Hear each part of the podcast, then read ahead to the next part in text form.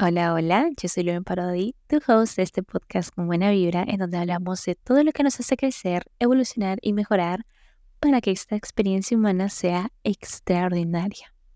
He cortado un poquito la intro porque la verdad estaba súper, súper larga. Me daba, no sé, ansiedad saber de que lo primero que iban a escuchar iba a ser ese texto demasiado gigante. Pero bueno, me estoy, me estoy yendo por las ramas. Oigan, en la noche sufrí como un colapso creativo. Me empecé a sabotear un montón. Mi cerebro, mi cerebro prácticamente me empezó a sabotear un montón. Estaba pensando mucho en cómo iba a ser los episodios del reto de las cinco semanas, porque me estaba sintiendo realmente mal. Me estaba diciendo, no, Lumi, capaz todas esas cosas ya lo sabe todo el mundo, tal vez lo que dices no es tan importante. Y no sé por qué siempre me pasa esto antes de comenzar a escribir el episodio o incluso antes de grabar. Ahorita he tenido que hacer mil ejercicios de vocalización, he tenido que tomar mucha agua, he tenido que moverme porque en realidad no me salían las palabras y no me salían cómo quería realmente expresarles todo lo que tengo escrito y prácticamente sonaba como un robot y no, no, no, no me gustaba. He hecho como que una pequeña meditación y ya como que estoy como que más concentrada y menos autosaboteándome a mí misma.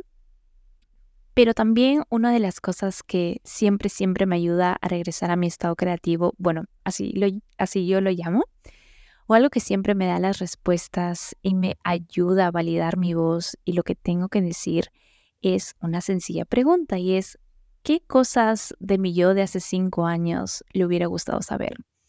¿Qué me hubiera gustado decirle a mi yo de hace cinco años sobre establecer metas, hacer vision boards, soñar y planear. Y obviamente que no siento que he encontrado el santo grial, pero como digo, si tal vez yo no lo supe hace cinco años, de repente alguien tampoco lo sabe. Es como, por ejemplo, imagina que estás a punto de comenzar un nuevo proyecto en el trabajo, en tu emprendimiento, sacando un nuevo producto que te emociona, pero que también te desafía muchísimo al mismo tiempo. Sin embargo, justo antes de poner manos a la obra, ese proyecto, a esa ilusión que tú tienes, comienzas a dudar de ti misma. Empiezas a cuestionar si tus ideas son lo suficientemente innovadoras, si alguien más ya ha explorado esas ideas o, o si tus contribuciones realmente serán valiosas. Yo me sentía así, me sentía abrumada por el peso de las expectativas, las tuyas y las percibidas por los demás, pero en ese momento te das cuenta de que para recuperar ese impulso creativo, esa confianza en ti mismo, debes retroceder un poco con tu mente.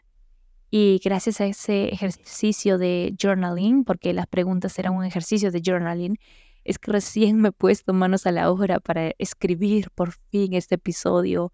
Y es que muchas veces pensamos que tenemos que hacer las cosas ya, ya. Y levantarte de la cama como un robot y hacer, hacer, hacer, hacer. Pero la verdad es que si no encontramos la raíz de ese problema, de esa flojera, de esa indisciplina, entre comillas, no me gusta llamarla así, si no encontramos las respuestas que nos oculta nuestro inconsciente, capaz jamás vamos a encontrar una solución o capaz siempre vamos a seguir autosaboteándonos. Y de hecho, el episodio de hoy vamos a hablar mucho del autosabotaje. No será el tema principal, pero piensa, ¿quién mejor que el autosabotaje para no cumplir todas esas metas que nos ponemos a inicios de año?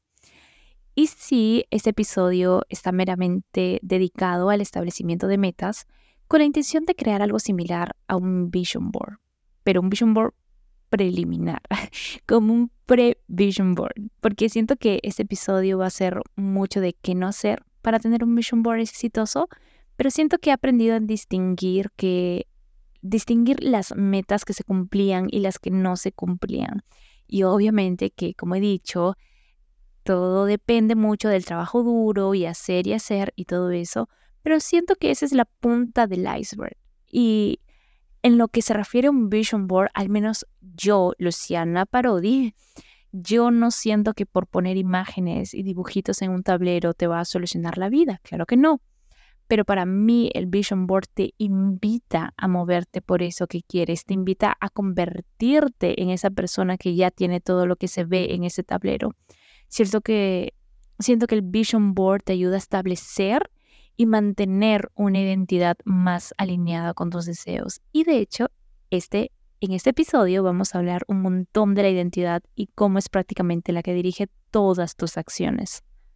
Y sé muy bien de que muchas cosas van a sonar chino mandarín en este episodio, pero la verdad es que entre más he hecho vision boards durante todos estos tres años, porque si no me equivoco, hace tres años practico esto, pero la verdad, entre más he hecho esta práctica, literalmente más me convenzo que no son los, no son los dibujitos, no son las imágenes, no es, no es sacar imágenes de Pinterest, sino es más la identidad que tú estás dispuesto a mantener para que todo lo que se vea ahí ya lo sientas como tuyo. Y la verdad es de que algunos términos van a sonar chino mandarín porque así sonaron cuando yo los leí. Pero la verdad es que me ayuda muchísimo. Tipo, estoy en una situación en la que creo que no me merezco esto porque creo que no lo soy y ¡fum! De la nada, no, no, no, ese es mi termostato de identidad. Tengo que volver a creerme que yo tengo esa identidad y cambiar demasiado mi termostato o de repente no pienso que me merezco algo y digo, mm, no, aquí mi contenedor energético es el problema. Así que manos a la obra y comencemos a hablar de algo que Tony Robbins lo llama el contenedor energético, y lo cual está muy relacionado al merecimiento de eso que nosotros queremos, porque me he dado cuenta que si yo no pienso que merezco todo lo que pido, difícilmente va a llegar a mí. Y muchas veces pensamos que decir afirmaciones tipo, oh sí, me lo merezco, me lo merezco, me merezco todo en el mundo, y diciendo esas afirmaciones creemos que eso va a solucionar algo, pero la realidad es de que resulta cuando tenemos la certeza de que merecemos algo, es que es cuando en verdad la sensación de que estamos actuando como esa persona que ya lo tiene a pesar de que aún no es tangible esa meta, a pesar de que no está viendo esa meta. Por ejemplo, yo por mucho tiempo quise llegar a los 5.000 reproducciones en mi podcast y, me preguntaba cómo se veía esa persona que ya llegaba a los 5.000 reproducciones era, bueno, para mí era una persona elocuente, una persona disciplinada, una persona que tenía mucha validación de su voz, etcétera, etcétera. Pero mi contenedor de energía era tan chiquito que dentro de todas esas cosas que yo quería convertirme para llegar a esas 5.000 reproducciones, para mi contenedor de energía solo alcanzaba de repente ser disciplinada. De todas esas cosas que mencioné, disciplinada, elocuente, validación de voz, solo me alcanzaba para persona disciplinada. Para hacerme entender un poco mejor, voy a decir como que una metáfora. Es como, por ejemplo, tu sueño es una Coca-Cola de un litro y medio, pero tu contenedor de energía solo es un vasito tequilero, un vasito de shot, de ese de limoncito con la sal y shot, shot, shot. Ya, ese. ¿Tú crees que el líquido, el líquido de la Coca-Cola de litro, que es tu sueño, va a caber en ese vasito? tarde o temprano va a rebalsar. es que muchas veces nos enfocamos en conseguir la meta y casi nunca hacemos un plan de acción para sostenerla. Y eso personalmente a mí me pasó con mi emprendimiento. Tenía el plan para el branding, tenía las clases listas, la página súper bonito, todo bonito, pero no tenía un plan para sostener a la par de la universidad. No tenía el plan emocional para sostener a tantas alumnas, no tenía el plan emocional para sacar varias ediciones. ¿Y qué pasaba en ese momento? Mi Coca-Cola de litro y medio se me rebalsó. Ya no podía contener tanta energía en mí. Comencé autosabotearme y comencé a enfocarme en las cosas malas, como por ejemplo me repetía, no tengo suficiente dinero, no, o no tengo suficiente tiempo, no es suficientemente bueno lo que enseño en mi curso, bla, bla, bla. Y mi enfoque era tanto en la energía que se me rebalsaba que no podía ver las cosas buenas a mi alrededor no podía ver todo ese feedback disponible para mí. Y es ese, y es ese otro punto al momento de mantener la identidad de esa persona que ya logró todo eso que estamos planteando en nuestro vision board. Pero ese es uno de los tres, uno de los tres pasos o una de las tres partes que de algo que de algo mucho más importante que ya vamos a ver luego. Pero el punto de acá es que mi termostato de la identidad estaba en rojo y tú dirás, Ahora, Lumi, ¿qué es un termostato de identidad? Estaba apenas entendiendo lo que era un contenedor energético. Pero un termostato de identidad es esa alarma en tu mente que dice, no, no, no, yo no soy esa persona. Mejor vamos a nuestra identidad, a nuestra verdadera identidad. Mejor volvamos a esa persona que en realidad yo soy. Por ejemplo, yo pienso, por ejemplo, yo pienso que he tenido muchos problemas alimenticios con mi peso, con los atracones y todo eso. Y siempre me he identificado o me identificaba como una persona que sube de peso rápido.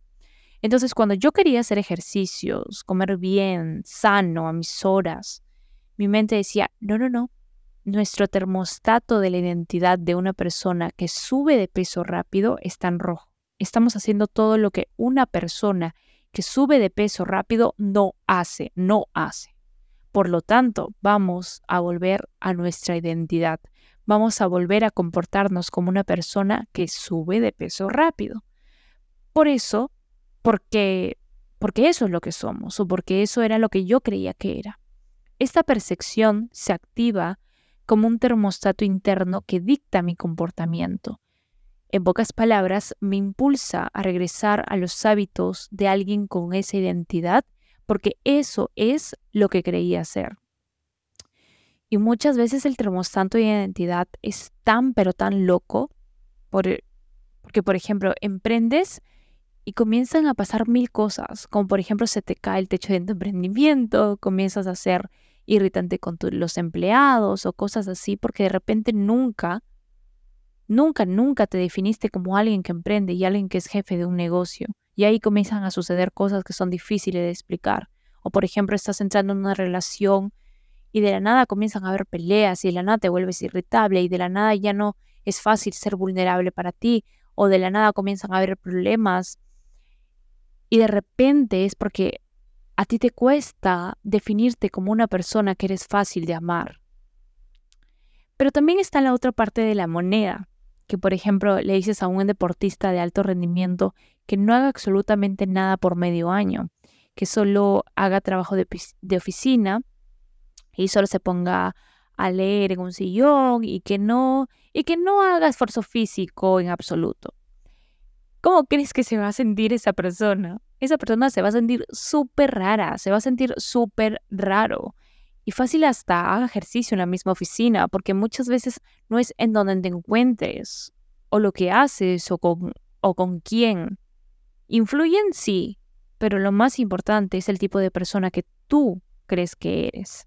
Ahora dirás, ya, pero Lumi, ¿qué hago con esta información? ¿Cómo es que puedo cambiar esa identidad que tú dices que es tan importante para hacer un vision board? Pues te voy a hacer una pregunta que la verdad es que al menos a mí me cambió la perspectiva en cómo poder manejar los vision boards y cómo poder manejar esas metas que solamente están en imágenes y quería cambiarlas a realmente una emoción o realmente a mi realidad, que es ¿Cuáles son esas dos fuerzas que controlan la identidad de un ser humano? Y la verdad es que estas dos cosas son tan obvias y cuando lo leí fue tan como que, ok, sí, realmente tiene razón. Y es el dolor y el placer. Y tal vez también una vez una amiga me dijo, oye, Lumi, ¿Qué pasa con el pensamiento positivo? ¿Acaso no era pensar todo el día bonito y pensar que todo va a salir positivo y bien? Y la verdad es que el pensamiento positivo es eso. Lo tienes que pensar. Y el dolor y el placer no lo tienes que pensar. El dolor y el placer te causan una emoción. Y créanme que así no queramos, así el más macho de los machos venga y me diga que no, que él simplemente es racional.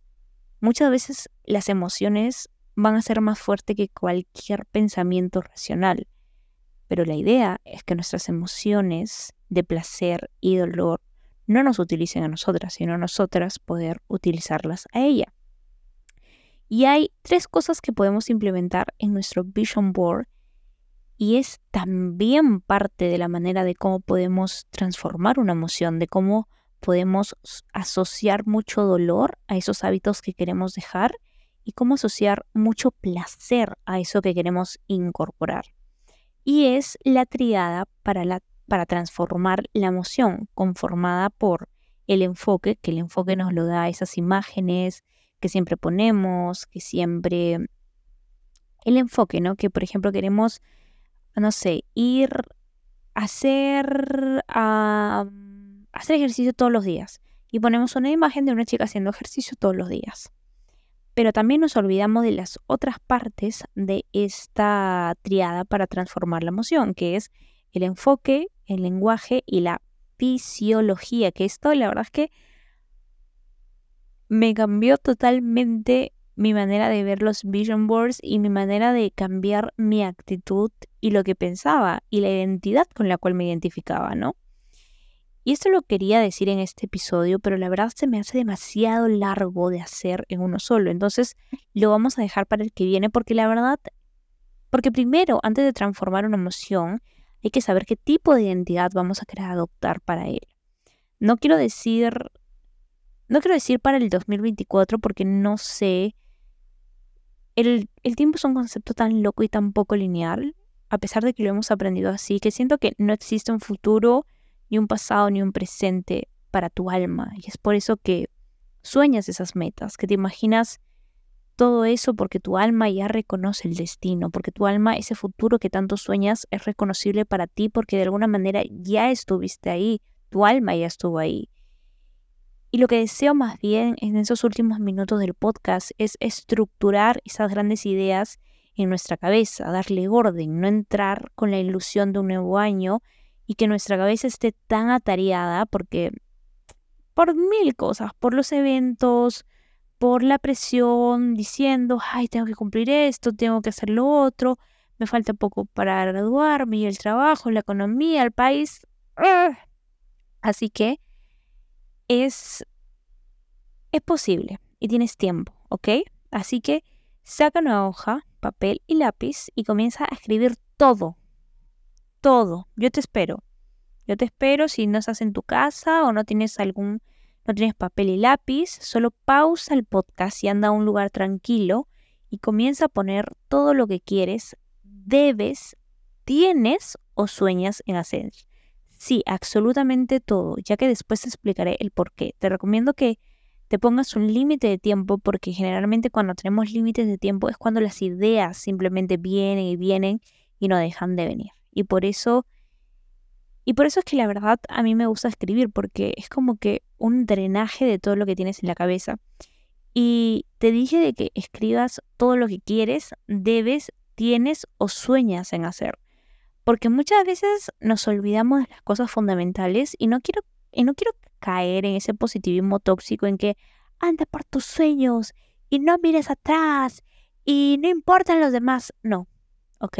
Aquí sí somos nosotros los primeros en la lista, pero también hay muchas cosas que cumplir, deudas, las prácticas profesionales de la universidad, como es por ejemplo mi caso, tenemos que sacar el carnet de conducir, tenemos que hacer mil cosas. Tenemos tal vez, nuestra mamá nos, nos pone un límite de tiempo para para, no sé, para graduarnos o tenemos que cumplir con la beca en la universidad o tenemos que tener ciertas notas en la universidad o tenemos que entregar ciertos trabajos en el trabajo en ciertas, como que ciertas fechas. Así que no quiero caer en, el, en la toxicidad de simplemente hacer un vision board lunático. O sea, siento que mucho de la Lumi de hace unos años es esta Lumi lunática que simplemente hacía vision boards y dejaba de lado todo lo que quería hacer. Obviamente estaba chivolísima, tenía 18 años, pero no quiero dejar de lado las cosas que, por así decirlo, son responsabilidad. Ahí está. No, no vamos a poner carga, pero sí son responsabilidad.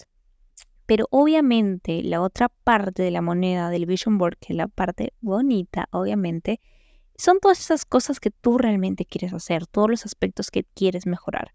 Y aquí te voy a dar una herramienta que la verdad me la dieron en un entrenamiento de potencial humano. Sé que siempre hablo del entrenamiento ya, pero la verdad es que aprendí muchas cosas ahí y no quiero dejar de compartirlas por acá. Así que literalmente es una herramienta que la puedes buscar en Google que se llama la ruleta de la vida. Pero a mí me ayuda muchísimo, sobre todo para medir. Medir en qué parte de ese aspecto de la vida yo me encuentro. Por ejemplo, la ruleta, si tú buscas ruleta de la vida en Google, te va a salir literalmente una ruleta, pero dividida por, depende del formato de la ruleta. De, repente, 8 secciones, 12 secciones, pero cada sección va a tener un nombre. La que me gusta utilizar es la que está dividida en, espiritualidad, familia, amigos, estudio, salud, amor, amor y pareja, imagen personal, autoestima, ocio y tiempo libre, emociones, iniciativa personal y motivación. Y la verdad es que a mí me gusta dividir al menos todas las cosas que yo tengo en la cabeza por estas secciones. Por ejemplo, familia. Estoy la ruleta tiene como que diferentes steps, diferentes como que escalones. Los escalones ah, con menos puntaje están más cerca al centro de esa ruleta. Yo diría que en familia estoy en el step número 9, que es uno de los más, más buenos, digamos así, que están como que en los que, digamos que en lo de familia estoy bien, porque estoy en 9 digamos. Y el asunto es que de repente en imagen personal estoy en 10. O sea que no necesito trabajar realmente por mi imagen personal. Pero de repente en salud estoy en un 2.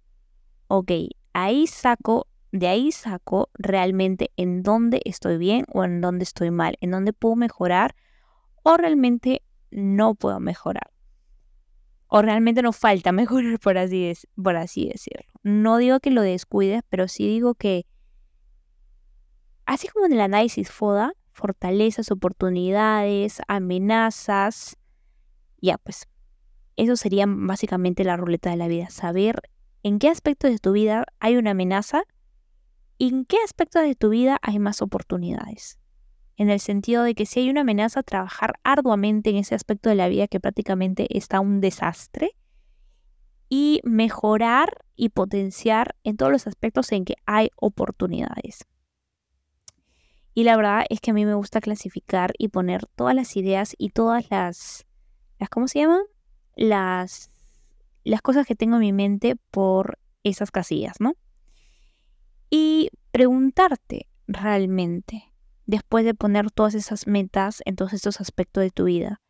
¿Por qué quieres las cosas que quieres? A mí hay un ejemplo que me encanta, me fascina, me, me llena el corazón de ternura, la verdad, cuando, cuando siempre le cuento este, este ejemplo a mis amigas que en el entrenamiento, justo que estaba mencionándoles, ah, nos hacían establecer metas, que la podíamos categorizar en cualquiera de, estas, de esos aspectos del ruleta de la vida. Pero había una señora, no, no logré participar con ella, pero me contaron que había una señora que una de sus metas era comprarse un smartphone, comprarse un celular inteligente.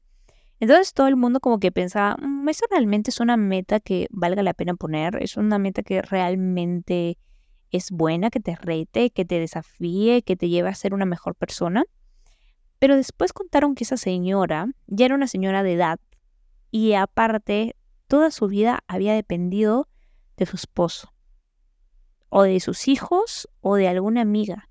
Jamás en su vida había tenido un teléfono. Es más, cuando, cuando los participantes de ese entrenamiento o cuando los jefes de ese entrenamiento querían comunicarse con ella, tenían que comunicarse primero con su esposo para después comunicarse con ella jamás, jamás ha hablado directamente con una persona o se ha comunicado directamente con una persona que no sea su esposo o sus hijos. Entonces, de repente, comprarse un celular para alguien no debe significar nada, nada más una inversión más o un medio de comunicación más. Pero para esa señora un celular significaba libertad.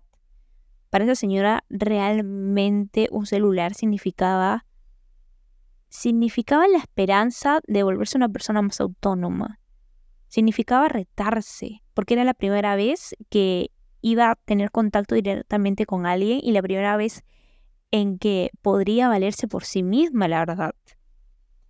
Y, por y te cuento este ejemplo porque cualquier meta, cualquier cosa que tú creas retante, o que lo irritante y que quieras conseguirlo y que realmente te haga feliz, te genere libertad, una sensación de libertad, una sensación de certeza, una satisfacción enorme, cualquiera que sea esta cosa, ponla, ponla en tu mission board, que sea tu meta, que sea tu sueño y que nadie te diga que no. Y ya para terminar este episodio, quisiera decirte algo que para mí fue como que un cachetadón a la realidad. Para mí fue como que, wow, si no cambio esto, no, nadie lo va a cambiar por mí o tal vez nunca va a cambiar.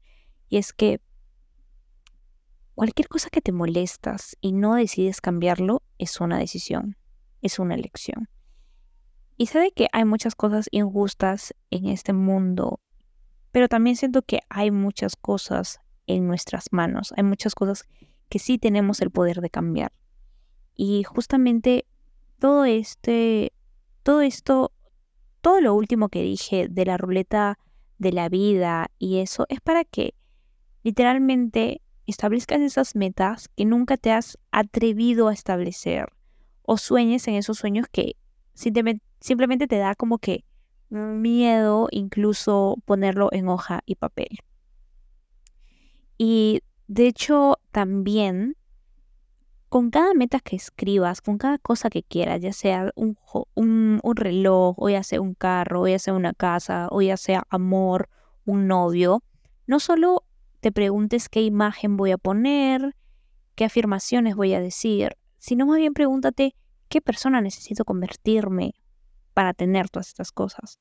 Porque lo del contenedor de energía, lo del termostato y la identidad son más herramientas para que tú a lo largo, que mires a lo largo del tiempo y puedas mirar tu vision board, te preguntes, ¿estoy siendo esa persona que tiene todo esto? ¿Estoy comportándome con la identidad de esta persona que tiene todo esto?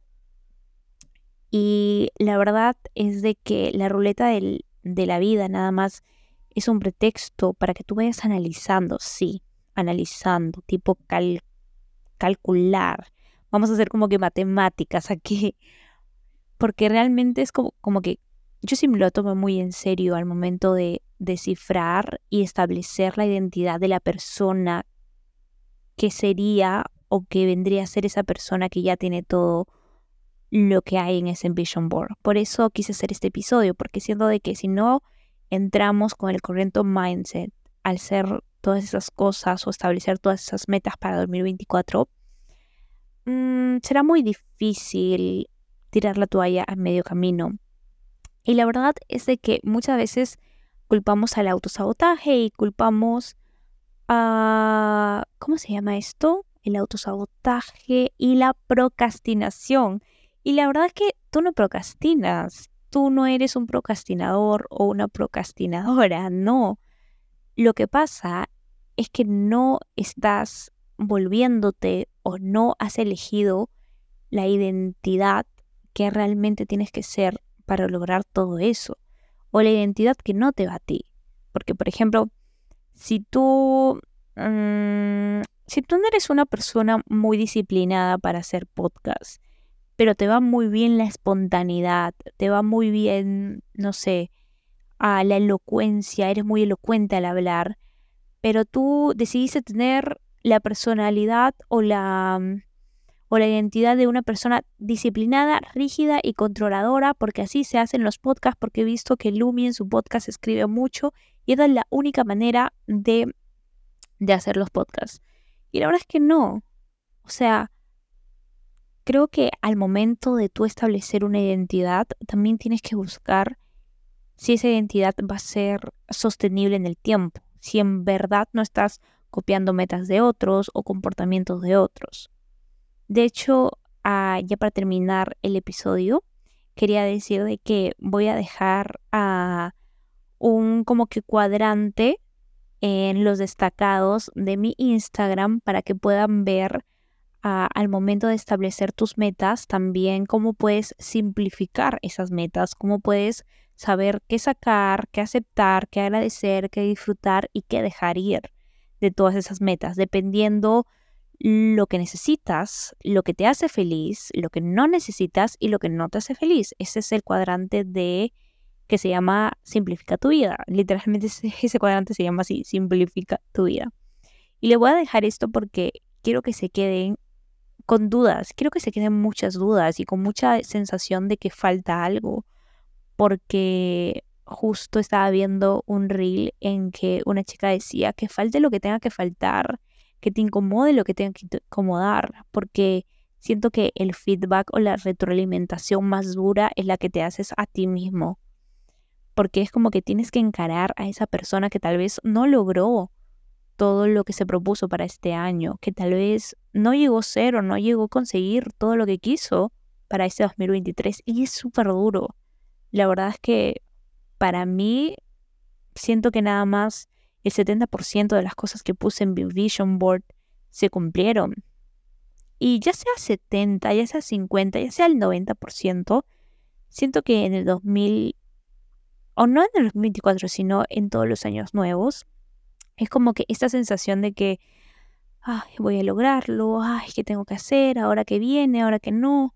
Y es como que incomoda, realmente incomoda, pero esa incomodidad no se va a ir si tú no la retas, si tú no la encaras. Y como digo, que falte lo que tenga que faltar y que te incomode lo que tenga que incomodar, porque esa incomodidad, lo que hay después de esa incomodidad es claridad y más certeza de lo que queremos en nuestras vidas. Así que te dejo así, incómodo, incómoda, preguntándote miles de cosas, preguntándote, preguntándote cómo va a ser esa persona para ese 2024. Porque el siguiente episodio se trata de ya literalmente poner manos a la obra, literalmente ya poner, literalmente de cómo ya vamos a hacer nuestro vision board. Y necesito que ya tengas todas las respuestas para el siguiente semana. Y si no las tienes también, también mi amor, está súper bien está bien y lo único que sí, te invito a incomodarte, te invito a preguntarte un montón de cosas y a retarte porque siento que es la única manera de encararnos verdaderamente, retándonos a nosotros mismos. Y te dejo, te dejo, te dejo. Siento que tengo que comunicar algo, siento que tengo que decir algo, que les iba a decir algo súper importante, pero ya me olvidé. Ah, sí, no se olviden de lo, del cuadrante y simplificar tu vida, que en realidad es un paso extra por si no sabes lo que, lo que tienes que, que dejar para este 2023 o acompañar este 2024. En resumidas partes, no sabes lo que tienes que dejar ir o mantener. Ahí está. Y te lo dejo en los destacados. Voy a hacer un destacado de esa sección de podcast. Y feliz Navidad feliz Navidad y que les pase súper bien ese domingo. Besitos.